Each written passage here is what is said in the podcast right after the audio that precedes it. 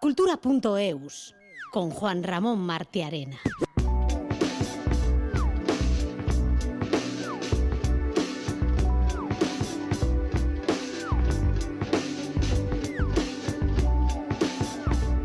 Este primer lunes de este febrero bisiesto, Cultura.eus comienza el programa hablando de un estreno, el del espectáculo Shiberua Cantu Loraturik, un espectáculo que pone en escena la canción tradicional suletina con visión contemporánea, una producción de Loral Día que se ha presentado hoy en Iruña y que se estrenará el día 22 en el Teatro Gallarre.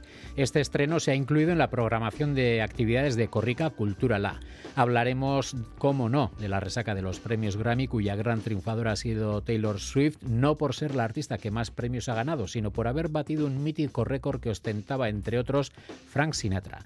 Hablaremos también de la programación de Auzo Escena, el programa de artes escénicas que se desarrolla en los centros cívicos de Gasteiz, y de la gira que lleva a Austria a Euskadico Orquestra, entre otros muchos temas.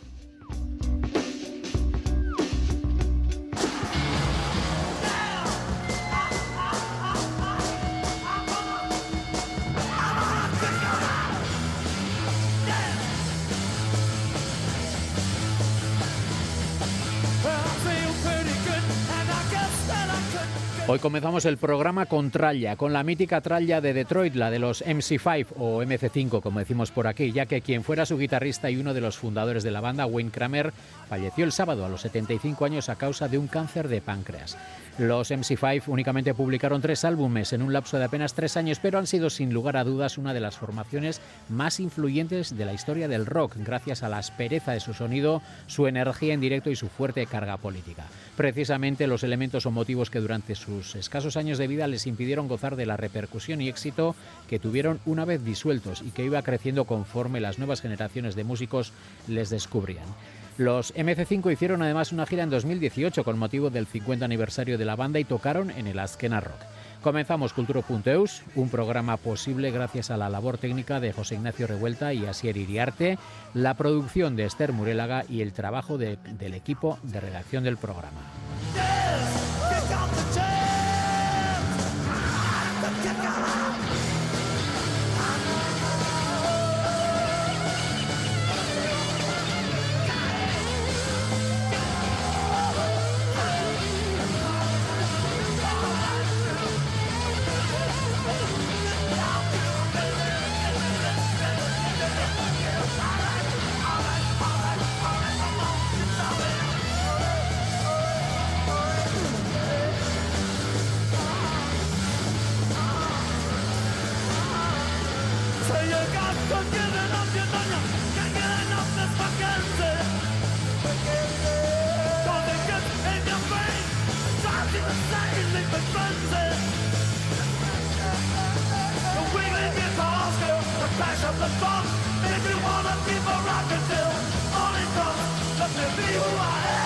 La Corrica Cultural estrena en Pamplona Xiberua kantu loraturik, la última producción de Loraldia. Se trata de un espectáculo basado en la canción tradicional suletina, pero con perspectiva contemporánea, con un toque más actual. Beñati Julen Achiari, Michelle Echecopar, Maggi Ollenart e Inz Iriart protagonizan este montaje que también pretende acercar al público la tradición de Iparralde. Las canciones serán el hilo conductor del espectáculo, pero también incluirá proyecciones de imágenes y pequeñas píldoras de danza. El estreno el 22 de febrero en el Teatro Gallarre. Itziar Lumbreras.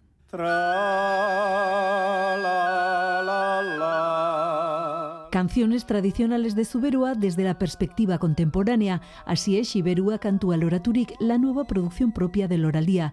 Es un montaje que se incluye dentro de la programación de la Corrica Culturala y se estrenará dentro de muy poco en el Gallarre de Iruña. En la dirección artística, Beñat y Julen Ashiari, pero les acompañan muchos otros artistas destacados. Julen Ashiari. Michel Etxegobar kantatzen du eta kantuak are asmatzen ditu. E, harekin batera Magi hoien hart, Siberuako botzik edo edergenetariko bat, baita ere ihitz irri. También la electroacústica de Pierre Bisler y Jordi Casaña la viola de gamba. En cuanto al repertorio, han querido crear un espectáculo contemporáneo e innovador, pero partiendo de la canción tradicional suletina. Errikoiak dira denak, batzu zina zaharrak, eta hortan berri berriak direnak baita ere. Baina guzti horiek gure garaikidetasunaren bidez berriro kantatzen ditugu eta aldi guziz berriz asmatzen. Además de las canciones sin letra basaireak de Zuberoa y otras canciones populares, el espectáculo también incluye la proyección de imágenes, en este caso de la fotógrafa Eliane Guiapal. Erabiliko ditugu eta bereziki eh, natura, mendia eta hartzaingoa eh, trantatzen dituztenak. Beraz, horren bitartez, une bat berezia sortuko dugula, baina baita ere gune berezi. Gune berezi bat argazkian eta bitartez. Después del estreno en Iruña, Xiberua Cantuloraturi girará por toda Euskal Herria. Junto a este espectáculo, el más potente de la programación de Corrica Culturala, se han anunciado muchas otras propuestas y actividades. La agenda completa se puede consultar en la web corrica.eus.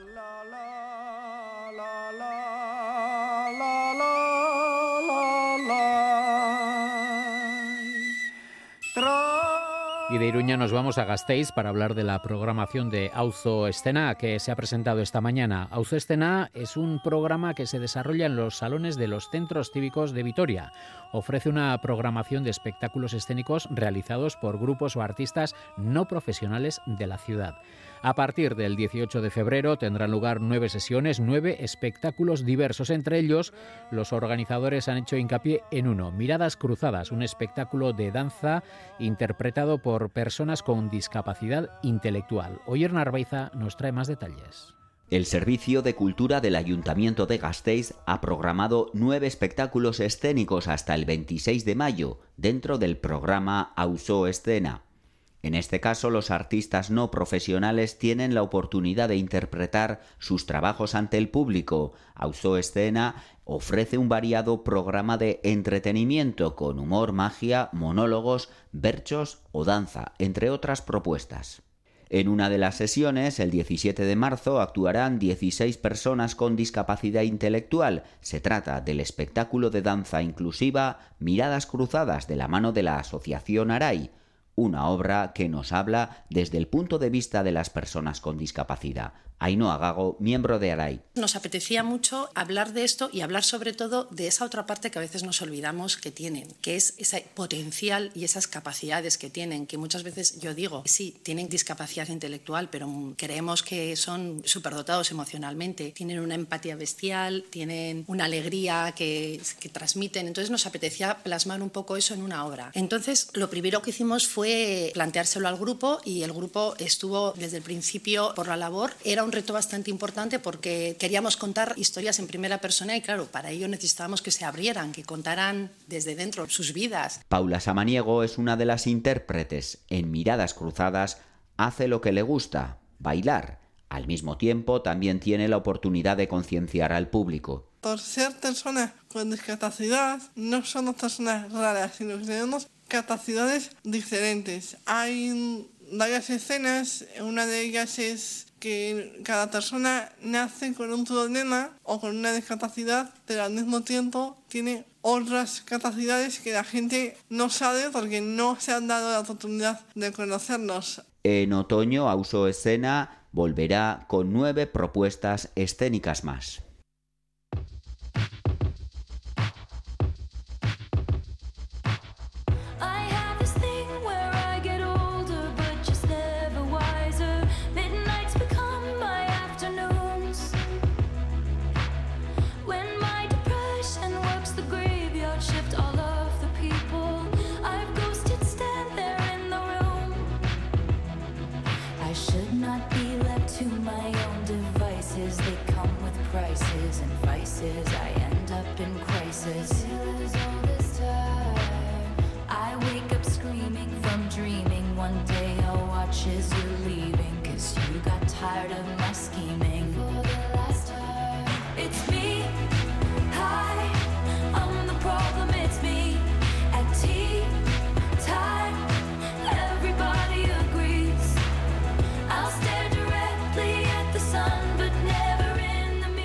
También hablar de los premios Grammy y de su gran triunfadora, Taylor Swift. Es que, y es que Taylor Swift ha hecho historia en la 66 edición de los Grammy al conseguir su cuarto premio en la categoría Reina de Álbum del Año, en esta ocasión por Midnights, superando así a figuras como Frank Sinatra, Paul Simon y Stevie Wonder, con los que estaba empatada hasta hoy con tres galardones al recibir el premio de manos de Celine Dion, que ha estado alejada de los focos debido a la enfermedad neurológica que padece, la exitosa artista de 34 años ha dicho que le encantaría decir que es el mejor momento de su vida, pero que también se siente así de feliz cuando acaba una canción o cuando ensaya con sus bailarines y que lo único que quiere es poder seguir haciendo lo que hace, hacer discos, cantar y tocar en directo.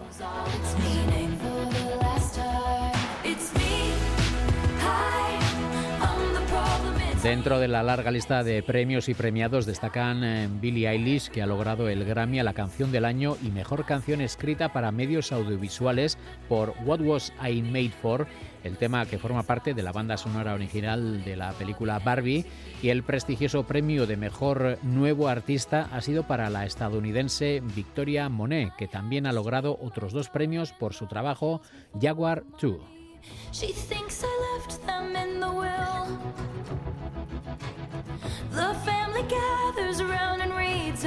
Feb Bridges eh, fue la cantante que acumuló más gramófonos durante la gala, uno junto a esta en eh, mejor eh, actuación en dúo pop por Ghost in the Machine y tres más con su grupo Boy Genius, concretamente en los apartados de mejor canción de rock, mejor interpretación de rock y mejor álbum de música alternativa por The Record.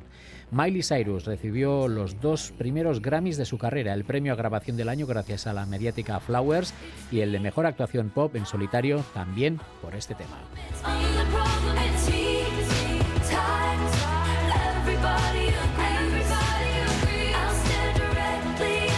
Y el momento más desagradable, desagradable de la gala lo protagonizado el rapero Killer Mike, eh, quien ganó tres premios Grammy en categorías rap que salió esposado de la celebración por un delito menor, el cual no fue especificado, pero del que se detalló que no tenía que ver con ningún suceso de estos premios.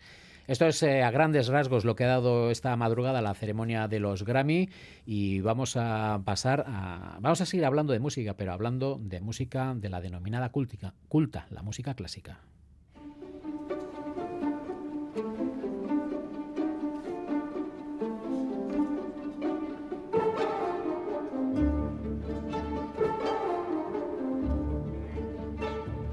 En cultura.eus, como cada 15 días, eh, abrimos la ventana a la actualidad de Euskadico Orquestra y para ello contamos ya, nos escucha ya al otro lado del teléfono Miquel Chamizo, representante y colaborador de la orquesta. Arrachaldeón, Miquel.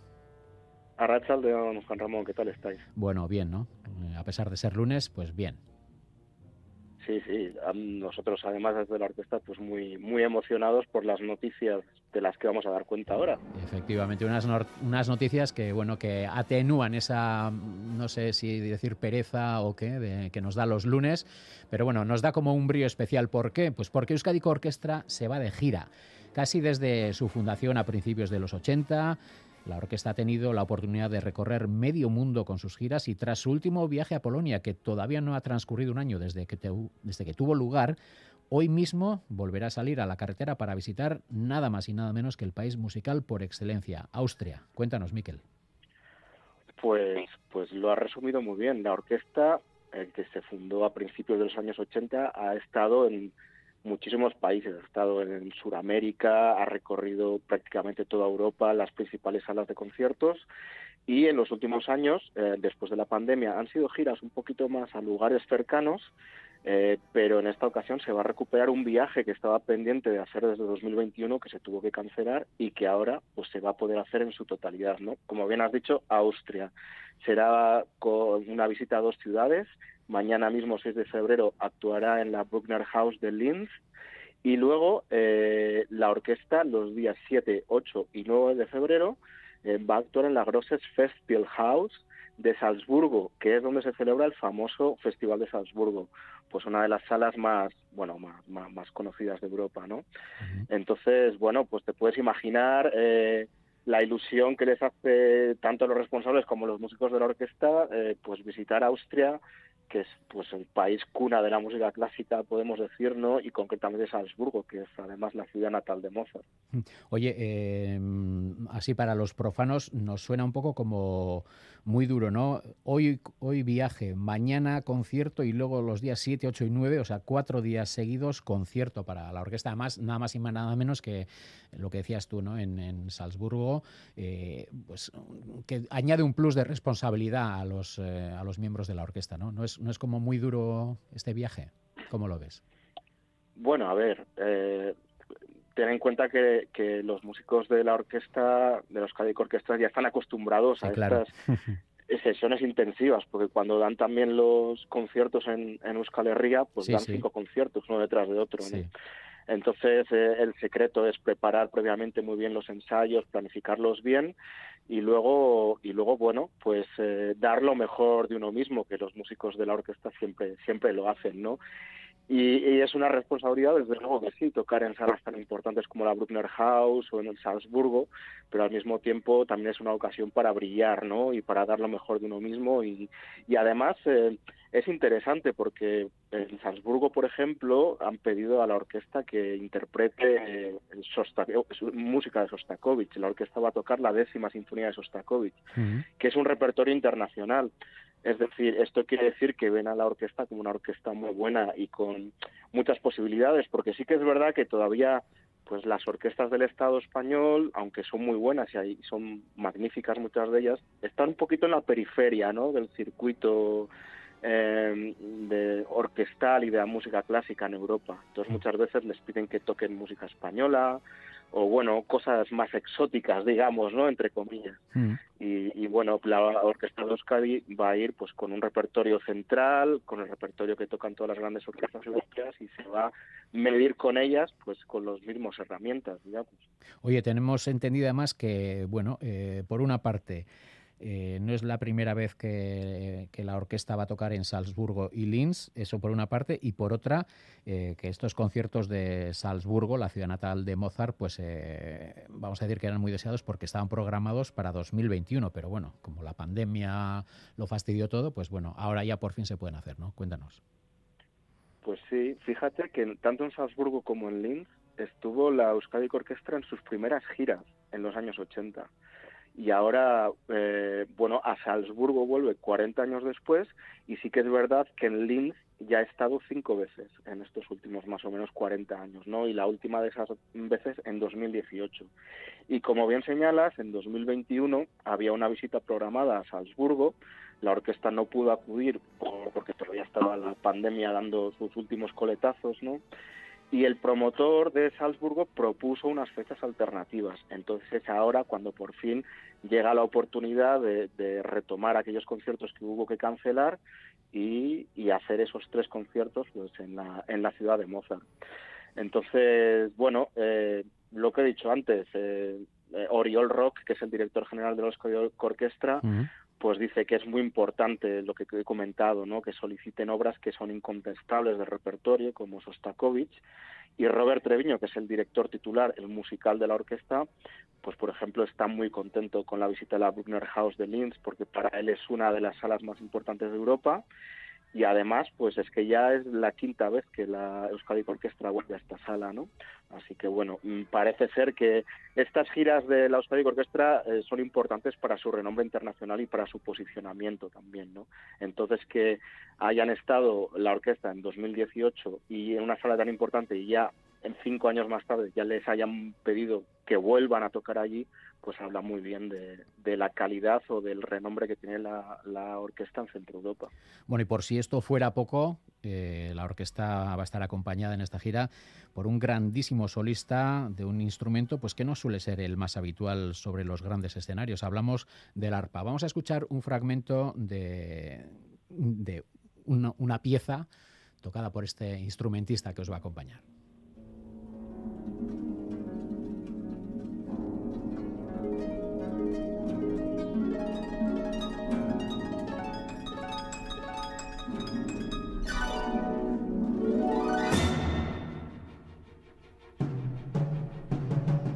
Bueno, pues eh, hablamos del arpa, como decimos, y el solista considerado una de las la mayor figura mundial de este instrumento, Xavier de Maistre, casi nada. Eso es, sí, sí, yo creo que es el, arpista más famoso que hay en el mundo ahora mismo.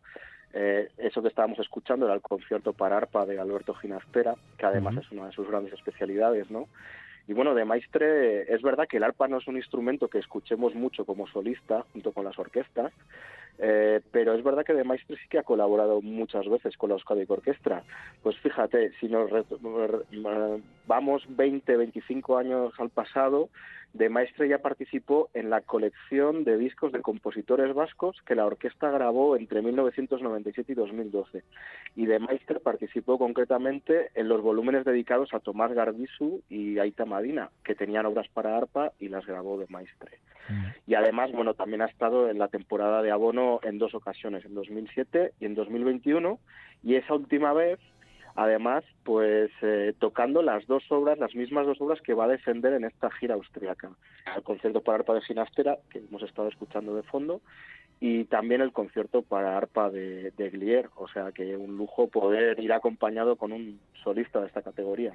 O sea que una orquesta del prestigio de Euskadi Orquestra con un solista, el mejor del mundo en el arpa y encima con, con piezas que ya se las sabe prácticamente de memoria, pues nada puede salir mal. Hombre, pues es un pack bastante completo, ¿no? Una buena orquesta con un solista excepcional, pues, pues promete que van a ser buenos conciertos, la verdad. Y claro, no solamente son los intérpretes, es la música también. Ya hemos comentado que la orquesta va a tocar, bueno, los conciertos para el de Ginastera de Glier, también una sinfonía, la décima, de Dimitri Sostakovich, pero quizá el compositor más importante en estos conciertos de, que va a dar la orquesta es un compositor vasco, Maurice Ravel, que la orquesta pues ha tenido un grandísimo éxito en los últimos dos años de crítica en todo el mundo con los dos discos monográficos que ha grabado eh, con Robert Treviño con música de Maurice Ravel, ¿no? la verdad es que han recibido críticas fantásticas, entonces pues su música va a ser un poco la carta de presentación de la orquesta también en estos en estos conciertos. Y van a interpretar de hecho cuatro obras de Ravel, La alborada del gracioso, La rapsodia española, la pavana para una infanta difunta y, como no, pues el, el archiconocido bolero, que no se llama bolero de Ravel, es solamente bolero a secas, mm. pero es de Ravel. ¿no? Bueno, es alborada. bueno, pues. Sí, eh, dime, dime. No, no, que bueno, que yo creo que va a ser un programa entre Sostakovich y Ravel y también este toque latinoamericano que va a poner Ginastera, muy variado, muy divertido y, que esperamos que va, le va a gustar mucho al público austriaco. Bueno, pues recordamos, eh, decía que la Alborada del Gracioso la hemos escuchado al principio de nuestra conversación y las recordamos también las fechas de la gira. Mañana mismo, 6 de febrero, en la Bruckner House de Linz y los días 7, 8 y 9 en el Grosses eh, Festspielhaus de Salzburgo. Pero esa no es la única noticia, vamos a decir, relacionada con la actualidad de Euskadi Orquestra, porque evidentemente van a Austria, pero luego tienen que volver para seguir trabajando. Y tras el regreso de la orquesta habrá un nuevo programa de abonos. Serán los días 15 y 16 de febrero en Donostia, el 19 en Gasteiz y el 20 en, 20 en Iruña y 21 en Bilbao. Cuéntanos de, eh, sobre qué versará este programa.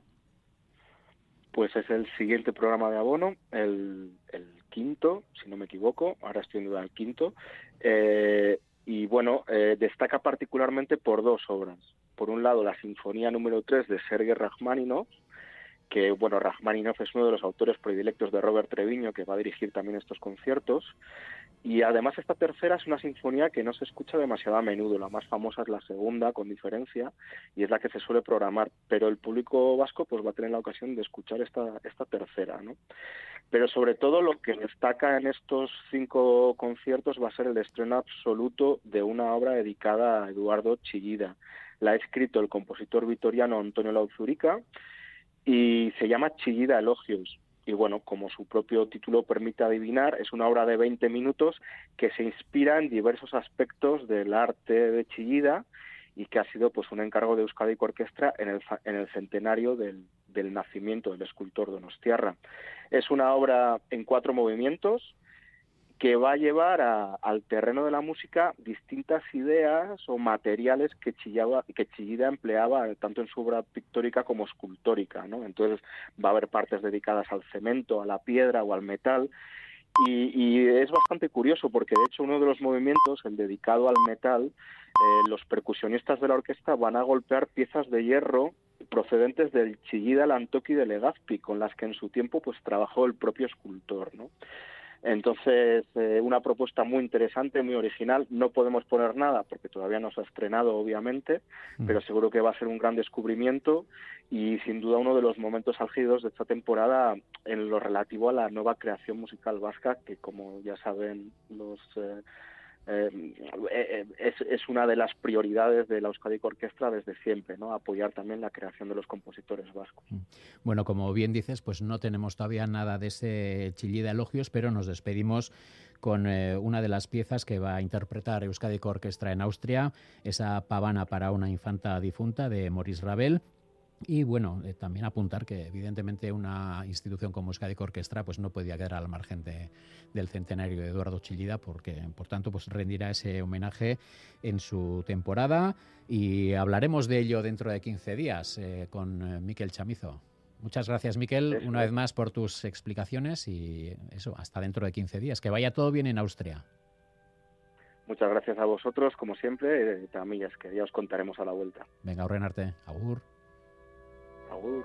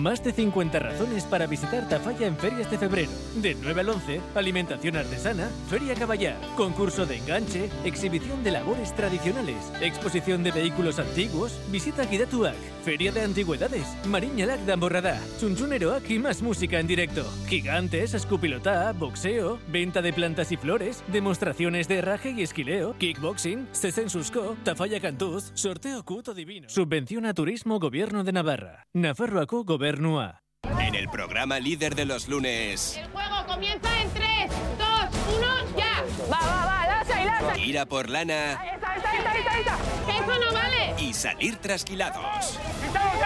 ¡Nos va a meter el puñal! El conquistador del fin del mundo. Episodio 3. Esta noche en ETV2. Echevarría, Blanchard, Barceló. Eche, Ucelay, Óscar Domínguez, Menchugal. La Galería Lorenart presenta una extraordinaria colección de obras de arte de los autores más importantes del siglo XX y actual. Una oportunidad única al alcance de todos. Podrás adquirirlas del 3 al 12 de febrero en el Hotel Ercilla, Bilbao.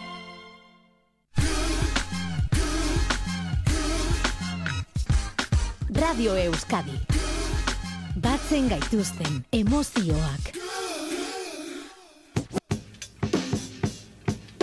Cultura.eus. La encartada fábrica Museoa reúne por eh, primera vez la obra de Gerardo Dabraira, dibujante bilbaíno que es el gran exponente de las denominadas vistas aéreas, una práctica artística popular en los años 40 y 50 del pasado siglo en cargos de las empresas industriales para inmortalizar en grandes dibujos sus instalaciones. Tal como se reivindica en la muestra, Gerardo Dabraira fue el gran maestro de esta peculiar forma de representación pictórica. Iker Zabala.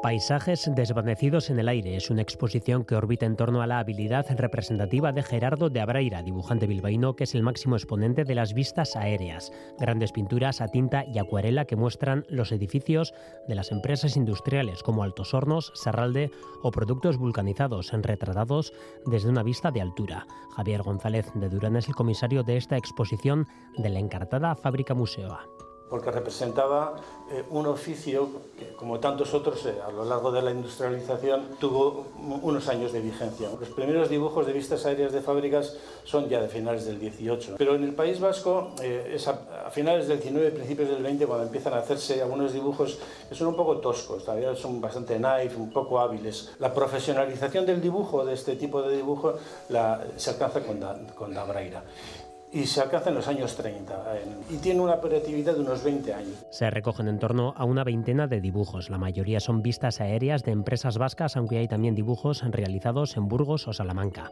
Más allá de lo artístico, estas obras son un exponente del pasado industrial vizcaíno, como la propia fábrica museo de Balmaseda. Leixuria Risabalaga, diputado de Cultura y cada trazo, cada línea es una ventana que nos invita a reflexionar sobre la evolución de la industria y su impacto en nuestra historia y en nuestra cultura. Instalaciones fabriles, como también lo fue esta misma fábrica de la Encartada, hoy en día reconvertida en museo.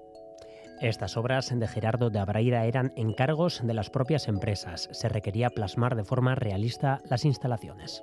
Freira no pretendía ser artista con estos dibujos, pero para hacerlos había que ser artista tener las cualidades, las capacidades de un artista, mm, reduciendo el componente de la creatividad. A Dabreira no se le pedía que fuera creativo, sino que fuera fiel, que fuera un notario de la realidad arquitectónica de la empresa que le encargaba que le hiciera un dibujo. Pero más allá de su utilitarismo, la representación realista de Dabreira es precisa y hermosa. La realidad del dibujo era enorme y además muy detallado, muy preciso, muy limpio de ejecución, muy elocuente en la descripción de las arquitecturas, eh, de las vías de acceso, de las maquinarias, de los coches. Y el hecho de que los dibujos sean fieles no elude que haya elementos más imaginativos. La creatividad en estos dibujos de Albraira la solía esconder por los bordes, o sea, el centro era la, la, imagen de la empresa y por las esquinas solían aparecer pequeños detalles. Las vistas aéreas de las que Dabreira era el gran exponente vasco cayeron en desuso a finales de los 50 con la llegada generalizada de la fotografía.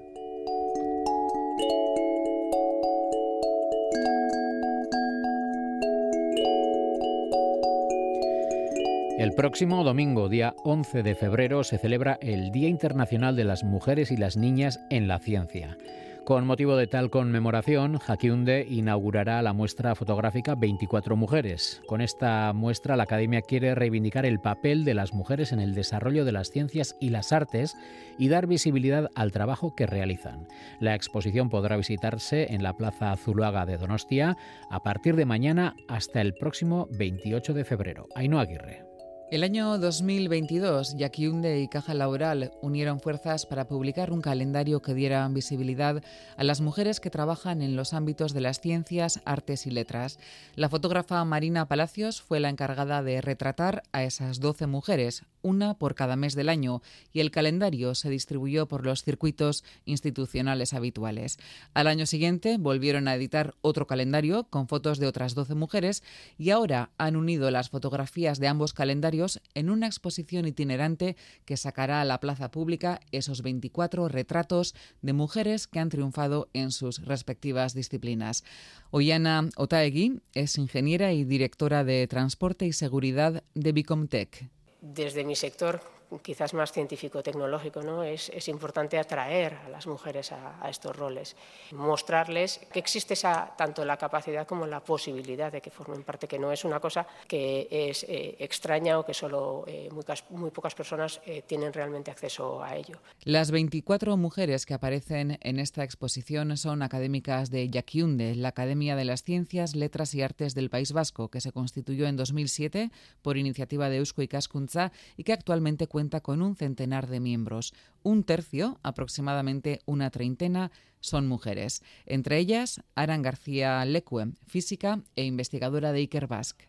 Necesitamos que las mujeres científicas, ingenieras, escritoras, artistas, economistas eh, salgan a la calle, plazará, pero creo que bueno, no, solo eso. Eh, a mí me gusta mucho una frase que solía decir Ruth Bader Ginsburg, una eh, abogada estadounidense, que decía que las mujeres pertenecen a todos los ámbitos en los que se toman decisiones. Coincidiendo con la inauguración de la exposición 24 Mujeres, comenzará el programa de coloquios que acompañará esta muestra fotográfica. Gema Barona, directora del Instituto Vasco de Criminología, y Lourdes Fañanas, catedrática de la Facultad de Biología de la Universidad de Barcelona, darán una conferencia titulada Moldeando el cerebro humano en la infancia. A partir de esta tarde, más de 300 ilustraciones inundarán eh, las salas del pabellón de mixtos de la Ciudadela en, eh, en la exposición Euskal Irudigileak, una muestra que recorre dos décadas de evolución de la Asociación de Profesionales e Ilustradores de Euskadi. La exposición recoge, como decimos, esas 300 ilustraciones y más de 50 originales de autores como Expray, Velatz, Idoia Iribertegui, Concha Pasamar o Jesús Otés, entre muchos otros. Además de disfrutar de todas estas obras, el público podrá descubrir la enorme diversidad en todos los campos a los que llega la ilustración. La exposición se puede visitar, como decimos, en el pabellón de mixtos de la Ciudadela hasta el próximo 31 de marzo. Itziar Lumbreras. Están por todas partes, ilustran libros, cómics, revistas, las vemos en publicidad, en videojuegos, en cine, pero en muchas ocasiones no conocemos a los profesionales detrás de las ilustraciones y ese es precisamente uno de los objetivos de la exposición Euskal Irudigileak 20 años. Kike Infame es el comisario de la muestra. Lo primero que queríamos es poner cara a, a los ilustradores, a las ilustradoras. Vivimos rodeados de imágenes, pero muy poquitas veces asociamos a quienes las hacen. Las ilustraciones de las caras de más de un centenar de profesionales forman el cartel de esta muestra en la que el visitante podrá descubrir el gran universo que abarca este arte. Joseba Beramendi, Expray, es uno de los ilustradores que participan en la exposición que hay eh, obras de todo tipo. O sea, en la asociación se recogen profesionales de la ilustración, pero la ilustración abarca muchos campos. Hay gente que se dedica a, a ilustración editorial, pero también hay ilustración publicitaria, hay cartelismo, cómic, hay humor gráfico, un montón de variantes para dar una, una visión global de lo que es esto. Porque muchas veces la gente eh, piensa en ilustración y bueno, somos gente que hace dibujitos. Y es un, un medio expresivo eh, que va a más.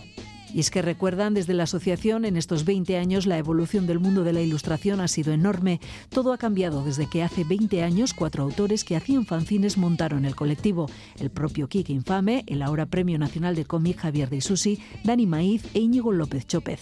Cuando empezamos no había una formación específica de ilustración. A mí me da mucha envidia porque he tenido la oportunidad de ver nuevas generaciones que han crecido con la ilustración. Un aprendizaje de la, de la ilustración, que haya becas, másters, espacios específicos donde se aprende, que haya festivales en los que se convierta en protagonista. La verdad que hemos tenido suerte de vivir un momento de cambio y que ha crecido mucho en consideración. Aunque hay otros retos a los que han tenido que hacer frente, el más actual, la irrupción de la inteligencia artificial, que provoca muchos interrogantes y situaciones que sorprenden a los propios autores. La inteligencia artificial generativa se nutre de todo lo que han aprendido. Hay un barrido de imágenes de Internet, estas incluyen todos los que tienen derechos de autor con las que se forma la inteligencia artificial. Hay autores que han descubierto que al poner en Google su nombre, obras, obras suyas y obras que se consideran como suyas hechas a través de inteligencia artificial. Ya no estamos hablando que consigan que no te contraten, sino que están suplantando tu identidad en algunos casos. Lo más preocupante en este momento, dicen, es la falta de regulación.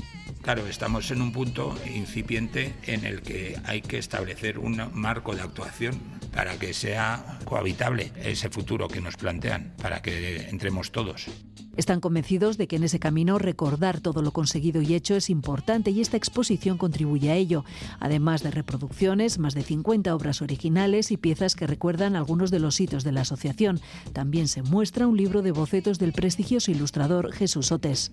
Puede ser un, un punto importante dentro de la exposición ver cómo se construye una imagen. También todo el proceso, desde el pensamiento inicial, de ese germen, de ese boceto rápido, de, que es el cuaderno, hasta pasar por el analógico. Los que tienen una cierta edad, ahora se complementa el analógico con el digital y hay gente que lo hace, que mezcla todo, como en el caso de Jesús, que tiene un gran éxito a nivel internacional gracias a su gran apuesta.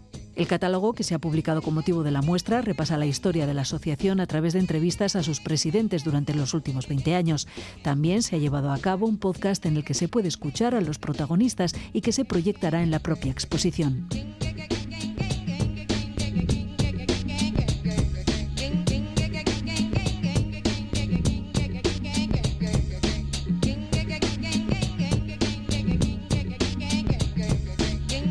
El programa de hoy hemos repasado al principio del, programa, en la primera parte, la actualidad de Euskadi Orquestra y en este tramo final vamos a repasar la actualidad de otra institución importante de nuestro país, Eusko y Casconza.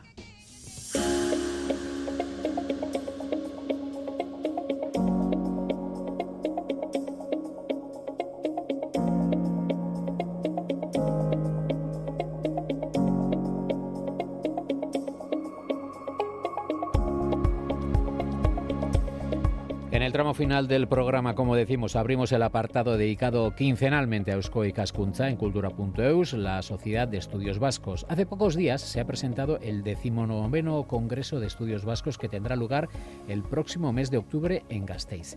Y hoy vamos a hablar de ese congreso con nuestro colaborador habitual, Juan Aguirre. Arracha León Juan. Arracha León. Que nos trae un invitado muy especial. Podríamos decir que el invitado pues más adecuado para hablar de este decimonoveno congreso. Juan, así es, efectivamente. El, presidente, vamos a hablar con el presidente de este 19 congreso de Euskadi Cascuncha, que como tú has dicho, pues es, bueno, es la cita más importante y más eh, de mayor impulso de Eusko y Cascuncha cada cuatro o cinco años, ¿no?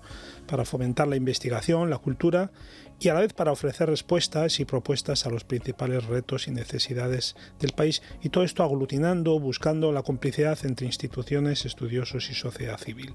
Entonces, este 19 Congreso, tal como su lema indica, el Karchen Gaituena, lo que nos une, va a buscar puntos de encuentro entre personas y territorios en, torno a temas de, prioritaria importancia de cara a nuestro futuro colectivo. Y de esto vamos a hablar este ratillo con Pachi Juaristi, el presidente, como he dicho. Pachi, que es doctor en sociología y profesor titular de la Facultad de Ciencias Sociales y de la Comunicación de la Universidad del País Vasco. Además, ha ejercido como investigador y como profesor invitado en universidades de Gran Bretaña, de Estados Unidos y además, bueno, pues entre 2005 y 2009 en 2009 fue director de universidades del gobierno vasco. Arracha León, Pachi.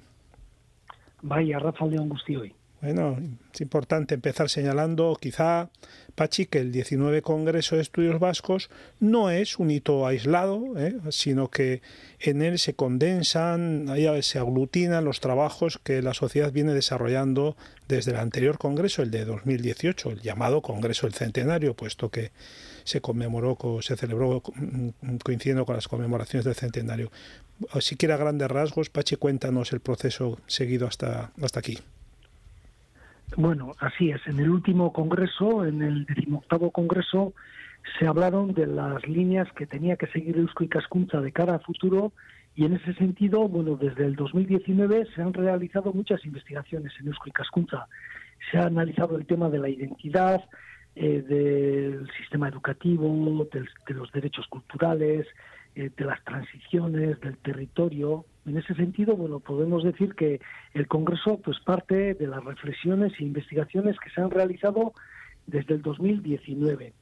Eh, la verdad es que hay muchísimas personas que están trabajando e investigando en estos proyectos y bueno, lo que hemos hecho, lo primero que hemos hecho a la hora de de organizar este congreso, de darle forma al programa, de pensar el tema, es pues eh, hablar con todas estas personas, ¿no? Las personas que trabajan y que investigan en Eusko, en Eusko y Cascunza. Eh, además de estas personas, también hemos tenido en cuenta pues a las personas expertas en las materias que, trabaja el Congreso, a los socios y socias de Eusko Cascunza, al personal de Eusko Cascunza y bueno, pues eh, la gente del Consejo Rector de, de Eusko Cascunza, ¿no? Es decir, muchísimas personas han participado decidiendo el tema y eh, dándole forma al programa, ¿eh? al programa que todavía no está 100% cerrado, pero bueno, que está bastante eh, perfilado. una vez recopiladas las opiniones de todas estas personas y, por supuesto, también de personas que nosotros creemos que pueden ser futuros destinatarios del Congreso o, de las instituciones que, que, nos dan respaldo al Congreso, una vez que hemos analizado y, hemos hablado y hemos reflexionado con todas estas personas, hemos creado un comité científico. ¿eh? Hace hace un poco menos que dos años, ¿eh? en torno a dos años, creamos un comité científico formado por 22 profesionales que, velan por la calidad científica del Congreso. Eh, este comité científico está formado por muchísimas, eh, bueno, por personas de distinto tipo, ¿no? Son profesores e investigadores de todas las universidades de Euskal Herria, personas expertas en estos temas, es decir, un poco, un poco de todo. Podemos decir que este, que este comité científico, pues eh, en este comité están representadas pues todas las personas eh, bueno, están que, que, que, refleja la perfección el espíritu mismo de Eusko y Cascunza, ¿no? Porque están representados pues todos los territorios de Euskal Herria, se cuida el equilibrio de género, se trabaja con visión interdisciplinar e intergeneracional. Bueno, resumiendo, podemos decir que desde el 2019 se, han estado, se ha estado trabajando en distintas investigaciones y que en este momento pues lo que hemos querido hacer es organizar un congreso basado en un esquema colaborativo ¿eh? que busca pues la, la, participación de las distintas personas que pueden estar interesados en este tema. ¿Y cuáles son los objetivos del congreso desde este punto de partida? Vale, el 19 Congreso de Eusko y elaborará propuestas para un contrato social en favor de la cohesión social y territorial de Euskal Herria. ¿eh? Son dos los conceptos clave, contrato social y cohesión, ¿eh? cohesión social y territorial. Eh, con el Congreso queremos crear las condiciones que hagan factibles aquellas propuestas que permitan un pacto de país que mejore nuestra cohesión social y territorial. para ello, bueno, pues buscaremos consensos, ¿eh? consensos en torno a las políticas y o decisiones que se deben tomar en marcha, eh, que se deben tomar, que se deben poner en marcha para mejorar el bienestar de todas las personas y reducir las desigualdades ¿eh? y aumentar la cohesión social. ¿eh? Como decía, estos son los elementos, las palabras clave, ¿no? O sea, buscamos la cohesión social, propuestas para esa eh, para esa cohesión social y eso creemos que lo podemos hacer a través de un pacto, un pacto de país, un contrato social. Mm, de ahí el título, el lema, mejor dicho, el Karchen Gaituena, ¿verdad? Lo que nos une, que viene a reflejar esta idea que nos acabas de transmitir, Pachi. Y bueno, ya nos dices que el programa todavía se está confeccionando, estamos todavía con la perspectiva del mes de octubre, faltan, falta tiempo, pero no así, lo que sí sabemos ya es que eh, este programa se va a estructurar en tres ejes, territorio, sociedad y bienestar. ¿Qué se van a analizar aquí estos? ¿Qué se va a analizar en cada uno de ellos? Sí, eso es. El, Congreso son tres días, del 2 al 4 de octubre, y son tres ejes. Tres ejes o tres grandes temas. ¿eh? El, primer día, el 2 de octubre, hablaremos sobre el modelo socioeconómico y, y, social del bienestar. Eh, y vamos a hablar del bienestar, de, de la economía. El segundo día vamos a hablar de la sociedad, vamos a hablar de la cohesión social. Y el tercer día, que es el 4 de octubre, vamos a hablar del territorio, de la cohesión territorial. Bueno, un poco ahondando en los tres temas, diría que el primer día eh, reflexionaremos sobre la necesidad de, redefinir el modelo socioeconómico vasco y el bienestar futuro. Eh, pondremos en en, el foco en tres temas, en tres grandes temas. Hablaremos de desarrollo económico, hablaremos de sostenibilidad y empleo y hablaremos de solidaridad intergeneracional. El segundo día nos centraremos en las reflexiones impulsadas en el seno de Euskal Cascunta desde el 2019. ¿eh? Antes he dicho que desde el 2019 en Euskal Cascunta se están haciendo eh, diversas investigaciones y en el segundo día del Congreso vamos a presentar pues todas estas, eh, bueno, muchas de estas investigaciones. Concretamente hablaremos de identidad vasca en el siglo XXI, hablaremos de sistema educativo, de derechos culturales y también hablaremos de, de Lab, ¿eh? que es un laboratorio de experimentación en innovación social. Y el último día, para cerrar el Congreso, pues eh, miraremos al territorio. ¿eh? Y mirando al territorio, pues hablaremos de la gestión de conflictos de soberanía territorial en Europa, hablaremos de equilibrio territorial, el equilibrio entre zonas rurales y núcleos urbanos. Eh, Euskoi Cascunza tiene, ha creado la Academia de los Pueblos Pequeños. Esta academia pues tiene, ha hecho una serie de reflexiones y bueno, queremos presentar esas reflexiones y luego pues dentro de este tercer día hablaremos también de la frontera, ¿no? La frontera como elemento limitador, pero también pues como como, como un elemento que, que, da muchas posibilidades, ¿no? Eh, en los días del Congreso, pues tendremos conferencias marco que nos ayuden a situar el tema, pero también hemos diseñado dinámicas para fomentar la participación ¿eh? durante estos tres días. puesto, mm, puesto, que estamos en un programa de cultura, pues nos interesa particularmente eh, lo que se vaya a tratar en el Congreso a este respecto. ¿Nos puedes anticipar algo, Juan, o no sé si están ya detallados los principales temas a debatir en esta disciplina? Adelante, Pachi. Bueno, sí, eh, como bien decía, el segundo día vamos a hablar de una serie, bueno, vamos a presentar una serie de investigaciones, ¿no? Eh, y una de estas investigaciones tiene que ver con los derechos culturales. Eh, la verdad es que, bueno, partimos en esta investigación de que se están produciendo muchos cambios en el mundo de la cultura. Eh, por una parte, bueno, son muchos los, los factores que inciden ¿no? en el mundo de la cultura, pero bueno, pues ahí tenemos todo el tema relacionado con la digitalización y luego ahí encima, bueno, hay muchos autores que hablan de, que hay una serie de debilidades ¿eh? unidas a la actividad eh, cultural. En esta situación eh, creemos que hace falta un cambio de rumbo en las políticas culturales. Bueno, y la pregunta es, bueno, ¿y hacia dónde hay que ir, no? la propuesta de este proyecto de Eusko Cascunza es que nos tenemos que basar en los derechos culturales de cara a futuro. Bueno, ahí está un poco el, lo que nos tiene que es lo que nos tiene que marcar a dónde ir, ¿no? Los derechos culturales. Concretamente, esta investigación busca elaborar propuestas de políticas culturales para garantizar y hacer efectivos los derechos culturales. Eh, la investigación analizará temas relacionados con la participación cultural, con la creación y producción o con la gobernanza cultural. ¿no? La verdad es que, bueno, eh, es un estudio sobre eh, políticas culturales y basado en derechos culturales. Y bueno, esta investigación está en marcha y las conclusiones las presentaremos en, este congreso. Sí, sobre el programa de derechos culturales hemos hablado en este espacio varias veces ya. De modo que sí, es un tema que lo hemos seguido y que sabemos que bueno, pues tiene cosas bastante interesantes que podrán ofrecerse y presentarse en el Congreso. Congreso que está dirigido a quién. Pachi, ya nos has anticipado quizá algo, pero no es un foro estrictamente académico. No, la verdad es que bueno, queremos atraer a todas las personas que tienen interés en mejorar la cohesión de, Euskal Herria, ¿no? Antes lo he dicho, ¿no? Son dos conceptos clave, la cohesión y contratos sociales, y bueno, todas las personas que tienen interés en estos temas, pues eh, serán bienvenidos y bueno, esperamos que vengan, ¿no? Además, bueno, pues también habrá personas expertas, eh, instituciones, agentes sociales, pero la verdad es que quisiéramos atraer pues a todas las personas que tengan interés eh, en estos temas para que bueno podamos reflexionar entre todos y todas sobre todos estos retos importantes que, que van a, que, van a eh, que van a marcar el futuro de Euskal Herria. Bueno, pues para hacerle seguimiento y para inscribirse, etcétera, pero viendo cómo va el programa, pues para eso está la página web de Euskal Cascuncha, donde aparecen todos los datos de este congreso previsto para la primera semana del mes de octubre. Pues sí, eh, seguiremos eh, como siempre, quincenalmente con Euskoy Cascunza, pues eh, hablando cada cierto tiempo de este, de este congreso de aquí a octubre según se vaya también eh, un poco detallando el programa, el programa del Congreso, que como decimos quedan todavía muchos meses, todavía queda mucha tarea que hacer.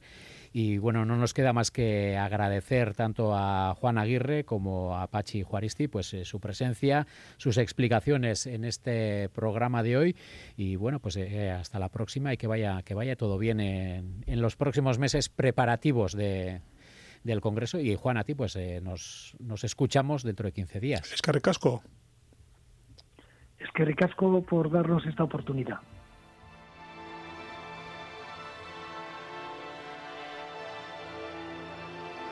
Y aunque sea brevemente y para despedir el programa, nos, escucha, nos marchamos escuchando lo nuevo de Pet Shop Boys, eh, el single de adelanto Loneliness de su nuevo disco Nonsenseless, que saldrá el próximo 26 de abril. Volvemos mañana a Racha León. Agur.